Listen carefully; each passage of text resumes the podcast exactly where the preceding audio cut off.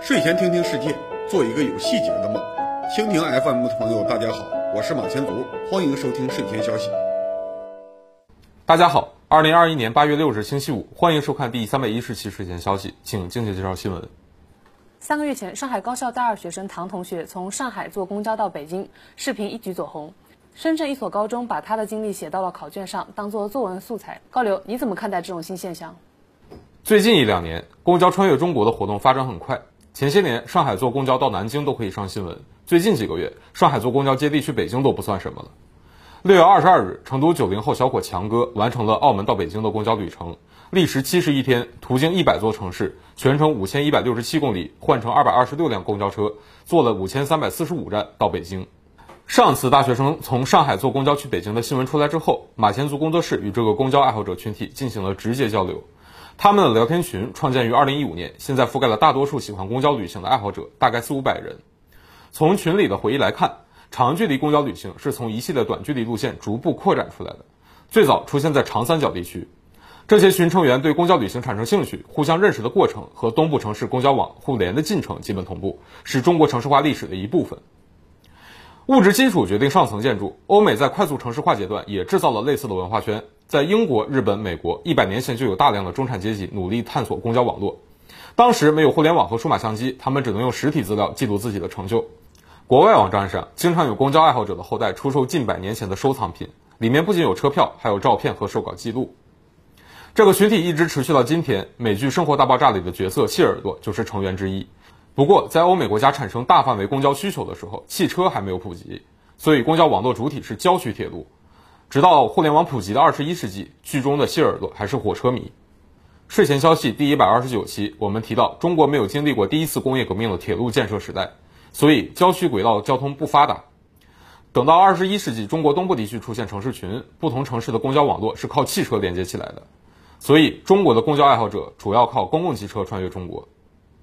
目前，这个群体探索出来的长途可行路线包括上海到北京、澳门到北京、北京到温州、广州到上海、杭州到青岛、杭州到西安、杭州到洛阳、上海到大连。把这些长途路线画在地图上，可以发现，东部地区的南北向线路比较多，东西向就没有那么方便。而无论选择哪条路线，上海、北京、杭州都是很难绕过的节点。刚才提到，刘华强从澳门坐公交去北京，但他不止走过这一条线。他曾经研究过上海到广州、上海到北京的路线，亲自走完了上海到大连、杭州到西安、杭州到洛阳的路线。在他走过的线路里，绝大多数路段都是按照原计划坐公交，也有小部分路段选择了其他交通方式。在跨海跨江段落，烟台到大连要坐轮渡，张家港到南通、镇江到扬州都要坐汽渡，和汽车一起过江。刘华强的群友通过共享各自的行程，绘制出几组主要线路图，我给大家看一下。华东地区的线网呈现在地图上，上海是绝对的中心，徐州是黄淮海经济区的枢纽。华北地区的可用路线明显要少，就算北京也没有连通周边城市。华南地区目前还处于割裂状态，不要说跨省线路，连广东省内大多数地区都没有和珠三角相连。如果把各地区有所有走通过的路线放到一张总图上，可以发现，中国只有东部和东南沿海两个城市群，其他地区的城市基本上都是孤立发展。偶尔有个大城市向外延伸公交网络，也会因为缺乏中型城市的接力变成断头路。之前，二零一七年国家公布了第一次全国地理国情普查公报，有几张图可以帮我们理解跨城公交线路的分布。居民地与设施图直观反映了大陆地区城乡建筑的分布，颜色越深，建筑物的比例就越高。上面那张跨城公交线路图，基本上就是这张地图上连片红色的部分。整个国家的城市化趋势支撑了跨城公交线路，那政府在这方面有没有什么主动的政策呢？最近几年，国家通过政府补贴推动了公交下乡政策。就在十几二十年前，农村坐客车出门还是非常困难的事情，常常要到隔壁村，甚至一大早去走几个村子，去乡里或镇上才能坐上进县城的客车，否则一错过就是一天。二零一五年，交通运输部宣布了自己的目标：全国新增通客车建制村两千个。通车比例达到百分之九十三点二。当年九月底，全国十四个省份宣布行政村通客车率超过百分之九十五，其中北京、河北、辽宁、吉林、江苏的农村客运实现了建制村全覆盖。当然，这些新通的线路并不都是城市公交，既有城市公交下乡，也有农村私营客运进城，双向互动。比如湖北，为了促进农村客运发展，政府允许私营线路公交化之后，也能领一部分补贴，从而增加了公交覆盖率。二零一七年二月，国务院下发文件，明确提出到二零二零年要完成公交下乡的任务。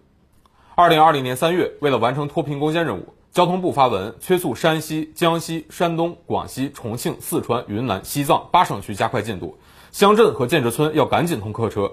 按道理说，现在起码乡镇是普及公交了，行政村也基本完成了普及。但从公交爱好者的实测来看，上报的数据和现实还是有差距的。经济发达的地区，比如说江苏的常州、昆山，肯定是做到的村村通公交，也有足够的人流来提供经济回报。常州的二百五十六路、无锡的二十六路，这些跨市的公交线路，为了满足边界人口需求，特地主动延长了一两站，进入相邻市县。但在经济落后地区，因为需求不足，加上疫情打击，名义上普及的乡村公交并没有落实。比如说，在河北，网友就发现，有的线路因为客流太小，就算政府提供补贴，也已经取消了。还有的线路必须到站牌处打电话才有可能叫来车，不打电话坐等就要凭运气，这导致很多公交爱好者按照政府文件去规划线路，到地方结果找不到车，只能在村里过夜。上面那张实测的长途线路总图也显示，可行的跨城线路基本都绕过了江西，这说明江西是一个经济洼地，政府补贴和本地流动人口都不足以支撑公交下乡。那将来公交爱好者能不能靠公交走遍全国呢？虽然过去几年公交网络扩展很快。但公交下乡的落实情况表明，中国不太可能无限补贴亏损线路，去搭建一个覆盖全国的公交网。我国的人口和经济地理分布不平衡，长期以来，胡焕庸县以东人口占全国的百分之九十四，西部只占百分之六。对于未来的发展趋势，睡前消息经常提到国家领导人的一篇文章《国家中长期经济社会发展战略若干重大问题》。今天我们再引用两句重点的话，请静静读一下。产业和人口向优势区域集中是客观经济规律，但城市单体规模不能无限扩张。城市之间既要加强互联互通，也要有必要的生态和安全屏障。这意味着人口会继续向东部省份集中，但也不会完全集中到少数几个大城市，而是会同步形成一批经济发达、间距几十公里的中型城市群。这些区域内部会继续出现延续上百公里的公交接力线路，但是区域之外还是适合自驾游。二零二一年的今天，根据公交爱好者的经验。如今从上海到合肥基本可以实现公交接力，再往北往西开辟路线就比较困难。合肥被算进长三角是有道理的。前面介绍的那位刘华强已经体验了四条长途公交线路，他最开始想探索一条从成都到北京的公交线路，结果发现西部有些地方根本没有公交，无论如何都连不上。去年交通部要求几个中西部省份赶紧实现村村通，比如山西、江西、广西、重庆、四川、云南。这基本说明了为什么不能从西南地区坐公交去北京。后来，刘华强从澳门去北京，选择的是广东、福建、浙江、江苏、安徽、山东、河北的路线。在长江以南，这条线明显偏东，并没有沿着京广线或者京九线这种比较直的南北方向前进。这也说明湖南、湖北、江西、河南的公交密度比较低。将来随着经济发展，我们可以想象，常态化的公交覆盖到湖南、湖北以及河南的平原地带，在武汉以东坐公交旅行的问题不大。但中部山区和大多数西部省份不太可能把公交网覆盖到村，所以在最近十几年的公交爆发期过后，公交爱好者将会发现新出现长途线路的速度将会下降，最终停滞。那如果我们把目标限制在中东部地区，坐公交长途旅行还有什么其他问题吗？在那些有足够跨城客流的地区，主要障碍是行政区划的限制。早在二十年前，中国就开通了第一条跨省公交，从江西九江到湖北黄梅县的小池镇。结果，黄梅县的上级黄冈市交通部门迅速出手，查扣了公交公司的汽车。就算省里发文件，也一直拖延不还。这就是典型的小团体利益限制了经济发展。当年查扣跨省公交的位置，恰好就是去年疫情期间两地执法人员爆发冲突的地方。扣车之后，湖北省法制办给黄冈交通部门发了处理意见，要求放车。文件也承认，目前我国法律法规对跨省运行的城市公共客运如何管理尚无明确规定。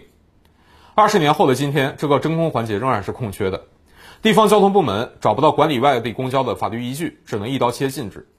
二零一九年，上海新山区中西医结合医院开通了异地门诊费用直接结算，相邻的浙江嘉善县大量患者前来就诊。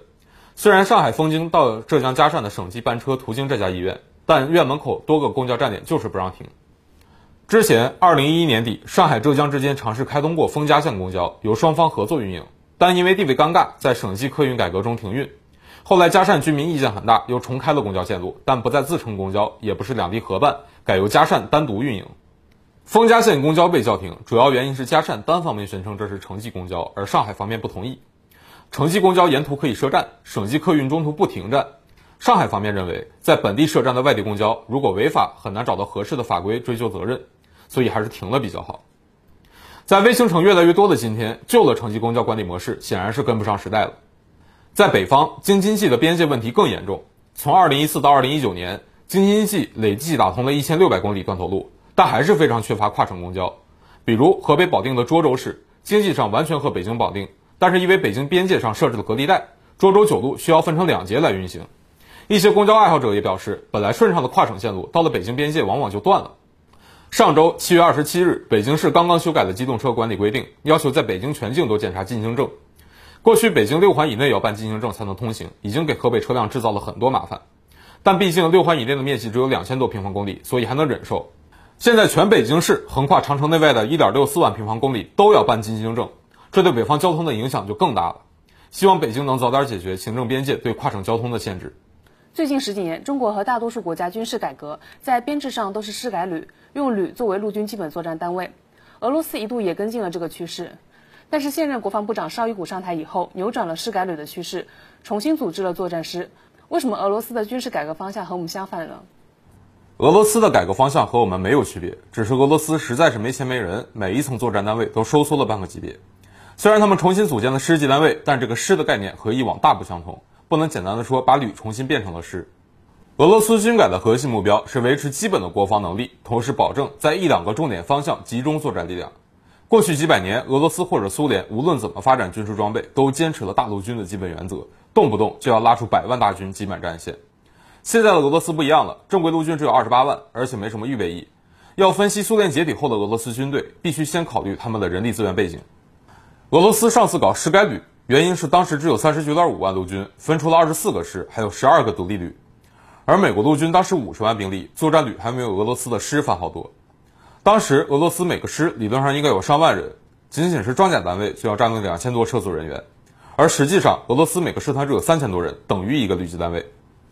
这些人要应付三四倍的装备，连机动能力都没有，必须临时补充人员才能打仗，所以大多数师和旅都不是随时可用。按俄罗斯自己的计算，二十四个师里只有五个师接近于完成战备，其他的番号都是空架子。这还不如平时就缩小编制，让一个旅的人只负责自己熟悉的装备，做完整训练，起码打仗的时候还能拉得出去。所以，当时的国防部长希尔久科夫提出了师改旅计划，把师缩编为旅级，只保留三十九个作战旅，比较务实的保证了作战兵团数量。从希尔久科夫改革到现在，俄罗斯的经济和人口都在继续衰退，只能在最重要的地方集中人力。为了保证大国的架子，俄罗斯空天军现在还保持了四十三万兵力，导弹部队也维持了六万人。结果是陆军只能保留二十八万人，比希尔久科夫改革之前又缩水了百分之三十。就算师都改成旅，人力还是严重不足。按照现在陆军的一般规律算，虽然一个作战师只有一万多人，但是需要大量后方机关支援力量来维持整个陆军的运行。平均一个师对应四点五万人的陆军兵力才算满员，至少也要四万人才能维持战备状态。一个师相当于三个旅，意味着二十八万人只能支撑七个师或者二十一个旅的战备部队。但是俄罗斯有两万公里的陆地边界，大部分邻国都有敌意或者潜在的安全问题，还有一批需要保护的弱小盟友。所以，俄罗斯必须坚持全面布防原则，在每个方向都放置足够的军事单位。二零二零年，俄罗斯的编制是七个摩托化步兵师、两个坦克师、一个机枪火炮师、二十六个摩托化步兵旅、两个坦克旅，合计十个师、二十八个旅。做个简单的算术题就知道，大多数单位还是缺人，没有战斗力和机动能力。针对这个问题，绍伊古的计划是从二零一二年开始新增八万雇佣兵，再建立一百万人的预备役部队。结果八年多过去了，现在陆军只有二十八万，比绍伊古上台初期还更少了。预备役更是只停留在了纸面上。二零一二年九月二十日，俄罗斯观点报报道，由于缺人缺装备，很多旅不能满编，最虚弱的旅缺编百分之五十，仅装备连排级的编制。所以俄军打算把编制再降一级，一部分常备旅改编为加强营，再让这个加强营去负责之前旅的防区。至于说加强营能不能真的替代一个旅，那也顾不上。俄罗斯陆军的基本战斗单位都要变成加强营了，为什么还要改来改去？纠结是师改旅还是旅改师呢？因为在改来改去的过程中，师和旅的实际定义悄悄变了。前面我说了，俄罗斯因为缺人缺钱，已经被迫把一些旅改成了能打仗的加强营，用来应付同样的防区。最近几年，俄罗斯在乌克兰、叙利亚打仗的时候，机动作战也是以过去的坦克营或者步兵营为基础，配备其他兵力组成一个千人战斗群，实际上还是加强营。俄罗斯再怎么说也是个一两亿人口的国家，养活上百个加强营问题不大。现在俄罗斯的内外战线都是以加强营为基本单位，好处是能维持战线，坏处是单位规模太小，没有独立的后勤支援能力，持续作战能力差。而且营系编制实在太小，作为战役指挥官的集团军司令需要同时调用十几个加强营，很容易造成指挥混乱，往往需要到一线协调作战。二零一七年，第五军司令阿萨波夫中将死在叙利亚，就是靠前指挥被短程迫击炮炸了。这说明现有的俄罗斯陆军编制不适合以加强营为基本单位的作战模式。所以绍伊古把旅改成师，同时正式承认营级单位的独立作战地位，给他们配备了支援指挥体系，直接被师指挥。这些新成立的师将会替代集团军的地位，直接指挥加强营，负责一个作战方向。冷战以后，为了增强部队的灵活性，师改旅是大趋势，各国基本都遵循了这个规律。只是真正的强国资源充足，会把过去的师改成完整的作战旅，由集团军指挥，负责一个作战方向。俄罗斯的作战师改成旅之后，还是维持不住，进一步衰退成了加强营。俄罗斯不得不重新成立一批师级单位来指挥这些加强营，任务相当于我国的集团军。所以，俄罗斯最近军事改革的核心逻辑不是旅改师，而是军改师。这和模仿西方或者恢复传统都没有关系，只是国力下降之后不得不面对现实，用山寨版的降级编制来勉强维持各个战略方向的存在感。如果真遇到另一个强国下场发动高强度作战，俄罗斯这套山寨体系是撑不住的。但只要不遇到其他强国，短期内俄罗斯还是可以派出山寨版的降级编制，带着苏联遗产去欺负中小国家。好，第三百一十期睡前消息到此结束，感谢各位收看，我们周日再见。理性观世界，自信看中国。